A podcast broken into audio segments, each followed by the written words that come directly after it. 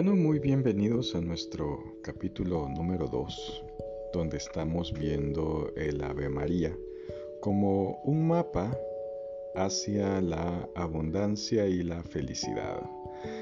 Eh, es importante aclarar que vamos viendo estrofa por estrofa. En el capítulo 1 vimos Dios te salve María, donde hablábamos de los significados de María y de la importancia de ser María. Y hoy vamos a hablar de la estrofa 2, que sería llena eres de gracia. Esto significa que María, o quien es María, tiene que estar lleno de gracia, tiene que estar en un estado emocional, que la gracia sea lo que fluya de esa persona, que la gracia sea lo que fluya de ese ser. Eso significa que si en mi estado emocional yo no tengo gracia, si en mi estado emocional yo no estoy lleno de gracia, entonces no va a poder surgir gracia en mí. Gracia que le ayude a otros o que impulse a otros o que anime a otros. Entonces cuando nos dice llena eres de gracia, es que María, para que Dios se fije en ella, María tiene que llenarse de gracia para atraer la vibración de Dios a su vida. O ese al que llamamos María, porque María no es una persona. Acuérdense que María es revelarse a sí mismo. María es el sentimiento del amor, porque María tiene que ver con amor. Cuando yo estoy en un estado de María, significa que yo estoy en un estado de gracia. Pero aquí la gran pregunta es, ¿qué es la gracia? Y la gracia en primera instancia y por escucharlo, podemos decir que la gracia es estar en un estado de gracias, gracias. Muchos versículos bíblicos hablan sobre que un corazón agradecido es agradable a Dios. Fíjense qué interesante. Entonces, el primer estado que tenemos que tener es un estado de estar agradeciendo constantemente lo que tenemos, estar agradeciendo constantemente cómo nos sentimos, estar agradeciendo constantemente por un futuro lleno de alegría y de felicidad. Eso sería estar agradeciendo con fe, con fe en que todo va a mejorar y comportarme que eso que va a mejorar ya está mejorando, ya viene hacia mí. Eso es estar en un estado de gracia. Entonces, cuando hablamos de un estado, significa que no podemos reducir la gracia en solo decir, Señor, te agradezco por esto, pues agradezco por esto, agradezco del diente al labio, sino que tenemos que sentir ese estado, tenemos que ser sumamente agradecidos y sentir ese estado en lo más profundo de nuestro corazón. Hay autores que hablan que la gracia es por las experiencias que tengo, que la gracia tiene que ser por experimentar. Eh, yo experimento en la mañana cuando me levanto a correr la alegría de salir, de correr, la alegría de hacer ejercicio y doy gracias por eso, doy gracias porque corro en un parque donde veo flores, donde veo plantas, donde hay un mundo que me recibe con alegría, donde los pájaros cantan, donde ese mundo florece para mí.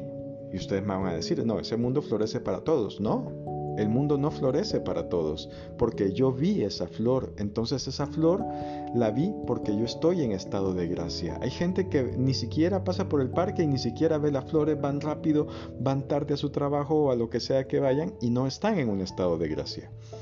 En cambio, cuando yo empiezo a estar en un estado de gracia, el mundo se abre para mí. Entonces, el profundo agradecimiento de que Dios me creó a mí para estar en este mundo, el profundo agradecimiento y el entendimiento de que el sol salió ese día para mí, que llovió ese día para mí, que disfruto un día de gracia que Dios me da para mí, es una forma de entender en qué estado de gracia estamos. Por eso es importante mantener un estado de gracia y el estado de gracia se mantiene dando gracias por lo que tengo, pero también gracias por todas las bendiciones que vienen hacia mí en este momento, por todas las bendiciones de las que yo voy a ser testigo y voy a estar ahí y Dios me las va a enviar. Eso es un estado de gracia. Esto también me lleva a pensar desde un punto de vista de los griegos. Para los griegos eh, había que estar en un estado de gracia. Y estar en un estado de gracia para los griegos tiene que ver con lo que ellos llamaran, llamaron las tres gracias, que eran hijos de Zeus, y que los hombres que en su vida vivieran con esas tres gracias, en comunión con esas tres gracias, estaban en un estado de gracia con quién? Con Dios. Entonces, mitológicamente, digamos, a nivel griego, tenemos tres gracias, que son Eufrosín, que es la diosa del hechizo, aquella que es capaz de encantarte, de hechizarte con sus palabras, con sus imágenes, la que saca lo mejor de cada uno de nosotros. Cuando estamos en el estado de Eufrosín, somos capaces de hechizar, somos encantadores o encantadoras. Cada palabra que decimos es capaz de abrir puertas en el mundo, cada palabra que escribimos, cada pintura que hacemos en la vida, cada consejo que damos, cada opinión, cuando estamos en este estado, es un estado de hechizo, no solo para los demás, sino para nosotros mismos. Estamos hechizados de alegría, estamos hechizados de felicidad. Cuando trabajamos, en mi caso que doy seminarios, trabajo presentaciones, esas presentaciones son preciosas, son hermosas, porque estoy hechizando para hacerlas y automáticamente estoy hechizando a quienes las van a presenciar. Entonces, Hechizarme es pensar lo mejor de mí, pensar que lo mejor está por venir, saber que la alegría viene, que yo puedo dominar en mi mundo esa alegría. Y es esperar siempre un mundo mejor. La segunda diosa de la gracia es Talía. Talía es la diosa de la alegría. O sea, Talía toma la visión de su hermana, el encantamiento, y convierte este encantamiento en un estado emocional que es alegría. Dios busca la alegría, Dios es un ser alegre, ustedes vean la naturaleza, Dios es alegre por naturaleza. Entonces, cuando estamos en un estado de alegría, estamos también en un estado de gracia. Y, hace, y un estado de alegría es muy interesante porque hace que nuestro cuerpo funcione mejor, que tengamos un mejor sistema inmunológico. Un estado de alegría nos hace rejuvenecer, ser mucho más jóvenes. Nos reímos de la vida, eh, nos reímos, hace que los milagros sean más rápidos y más efectivos cuando estamos en un estado de alegría, porque el estado de alegría es un estado neutralizador de todo lo malo. Entonces cuando uno está y ríe y, está con alegría, puede curar cualquier enfermedad mientras mantenga ese estado de alegría, ese estado de gracia. Y ese estado de alegría lo podemos mantener gracias a los encantamientos, a los hechizos, a ese futuro o a ese presente que nos fijamos las cosas agradables. Vayan a sus parques, vayan a sus patios, vean las flores, observenlas, no las corten, porque nosotros creemos que si nos pertenece la tenemos que cortar. No, nos pertenece para darnos alegría, para darnos felicidad. Entonces es muy buena idea. Eh, mucha gente me dice, mire, voy a cortar la flor. No, llévese la maceta y póngala en la mesa. No vaya, no vaya usted a cortar la flor para ponerle en un jarrón en la mesa. No, llévese una macetita que lleve esa rosa, póngala ahí y esa flor con vida va a darle vida a todo lo demás. Esa flor con olor va a darle olor a todo lo demás. Y cuando esa flor se marchite, pues hay que despedirla con la alegría de que estuvo con nosotros. Entonces, la alegría atrae la suerte, la alegría atrae paz, tranquilidad, felicidad y sabemos a través de la alegría que este no es un mundo hostil, sino que es un mundo que nos protege. La tercera diosa de la gracia es la diosa de la belleza, que hace que todo lo que contemplemos lo contemplemos desde el estado de belleza en nosotros. Todo lo que hay en este mundo, si nosotros mantenemos un estado de belleza en nosotros, todo lo que hay en este mundo va a ser fabulosamente bello, va a ser fabulosamente hermoso. Y esto no tiene, la belleza no tiene que ver con lo físico. La belleza es una elección del alma. Por eso la belleza depende del ojo de quien la ve. Pero yo voy a decir algo más. La belleza depende de lo bello que sea el ojo que la está observando esa cosa. Eso hace que sea bello. La belleza es una elección de vida. Es una elección donde yo vuelvo bello a aquellos que otros no ven bellos. Así es que acostumbrémonos a ver lo bello en nosotros, a ver lo hermoso que somos, a ver que nosotros podemos superar en cualquier momento cualquier estándar de belleza. Y todo eso lo hacemos si nosotros mantenemos dar gracias diariamente por las cosas que tenemos y a cada instante, no solo en la mañana, no solo en la tarde.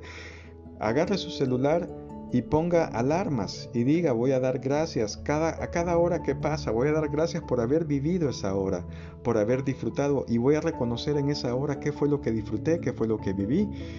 Y también estamos en belleza porque entonces vamos a empezar a encantarnos de la vida, vamos a empezar a encantarnos, vamos a tener felicidad, vamos a tener alegría en cada uno de nosotros y vamos a empezar a disfrutar la belleza. Recuerden ustedes que la receta de vivir en estado de gracia la tenemos en Filipenses 4:8. Por lo demás, hermanos, todo lo que es verdadero, todo lo honesto, todo lo justo, todo lo puro, todo lo amable, todo lo que es de buen nombre, si hay virtud alguna, si algo es digno de alabanza, en esto pensad. Ahí está.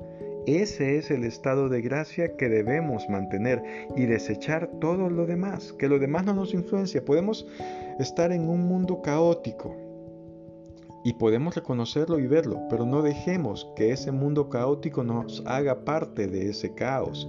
Si oímos malas palabras, no empecemos a repetir malas palabras. Si oímos palabras que ofenden, no empecemos a repetir palabras que ofenden. Empecémonos en lo bello, en la virtud. Entonces, es importante que para llenar, para vivir en un estado de gracia lleno, veamos todo lo bueno, todo lo bueno, creemos futuros, futuros mejores, futuros preciosos en los que estemos satisfechos de nuestra salud, de nuestras relaciones, de nuestra abundancia, de todo lo bueno que es para nosotros. Vivir y vivir ese futuro ahora a través de un estado emocional, un estado emocional que nos haga sentir felices, que nos haga sentir alegres ese futuro bello que tenemos, no esperar a que venga para sentirnos bien, sino que vivirlo ya, porque eso será vivir en un estado de fe. Ahora la pregunta es, todos los días debo preguntarme, ¿en qué estado estoy?